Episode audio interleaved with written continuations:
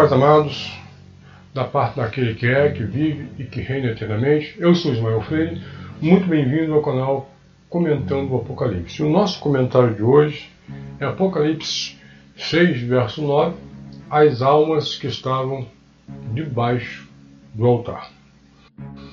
Primeiro quero deixar bem claro o meu posicionamento tá, a respeito da imortalidade da alma. Eu não creio na imortalidade da alma.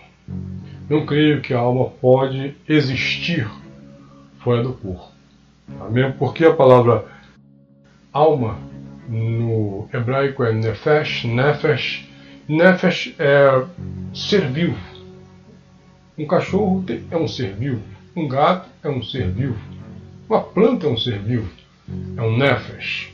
Então, se a alma pode sobreviver fora do corpo, então tem que também haver um lugar para essas almas, dos cachorros, do gato, né?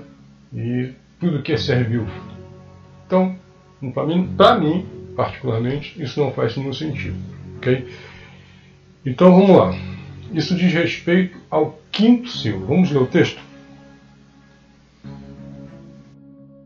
E havendo aberto o quinto selo, vi debaixo do altar as almas dos que foram mortos por amor da palavra de Deus e por amor do testemunho que deram. Já aqui, no versículo 9, já diz quem são essas almas. São todos aqueles que deram testemunho, morreram, né? Foram mortos por amor da palavra e do testemunho que deram. São os mártires da fé todos aqueles que morreram em meio à perseguição que houve. O que, que eles estavam fazendo debaixo do altar? O que é um altar? Um altar é uma mesa de pedra, era uma mesa de pedra, aonde se fazia sacrifício. Matava-se o animal e o sangue, obviamente, corria pelas beiras da pedra e caía no chão. Então, o que significa isso? Significa que aquele, aquelas almas faz menção ao sangue daqueles mártires que foram sacrificados por amor à palavra e do testemunho de, de Jesus. Toda aquela perseguição que houve, todos os profetas, aqueles que foram enviados por Deus, Jerusalém matou. Em Gênesis 4, 10, Veja o que diz. E disse Deus: Que fizeste?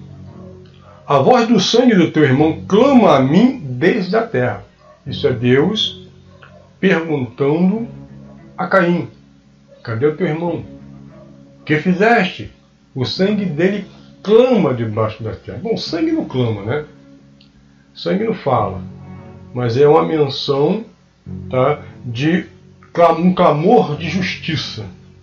Veja o que Jesus fala em Mateus, Mateus 23, 34 e 35. Ele diz o seguinte: Portanto, eis que eu vos envio profetas, sábios e escribas, e a uns deles matareis e crucificareis, e a outro deles açoitareis nas vossas sinagogas, e os perseguireis de cidade em cidade, para que sobre vós caia todo o sangue justo que foi derramado sobre a terra desde o sangue de Abel. Olha aí, Jesus fazendo menção a Abel, o sangue que clamou por justiça. Abel o justo, até o sangue de Zacarias, filho de Baraquias, que mataste entre o altar e o santuário. O que, Jesus está falando aqui? Que o grande clamor de justiça iria ser saciado iria ser satisfeito. Lucas 13, 34, Jesus fala o seguinte: Jerusalém, Jerusalém, que matas os profetas e apedreja os que lhes são enviados. Quantas vezes quis eu ajuntar os teus filhos como a galinha aos seus pintos debaixo das asas, mas não quiseste. Quem matava os profetas? Jerusalém. Quem matava os justos? Jerusalém. Então, todos aqueles justos que morreram nessa perseguição dos judeus e depois mais à frente, por um pouco de tempo mais à frente, começou a, também a romana. Todas aquelas pessoas que morreram por essa perseguição são as pessoas que foram sacrificadas por amor à palavra e do testemunho de Jesus. Por isso que ela estava debaixo do altar.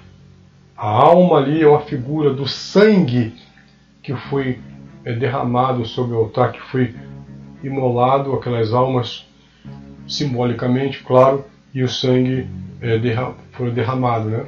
Então a alma ali é uma figura do sangue dos inocentes, dos justos que foram derramados, que clamavam por justiça. Então Jerusalém estava sendo responsabilizado por aquele sangue que agora clamava por justiça, clamava por vingança.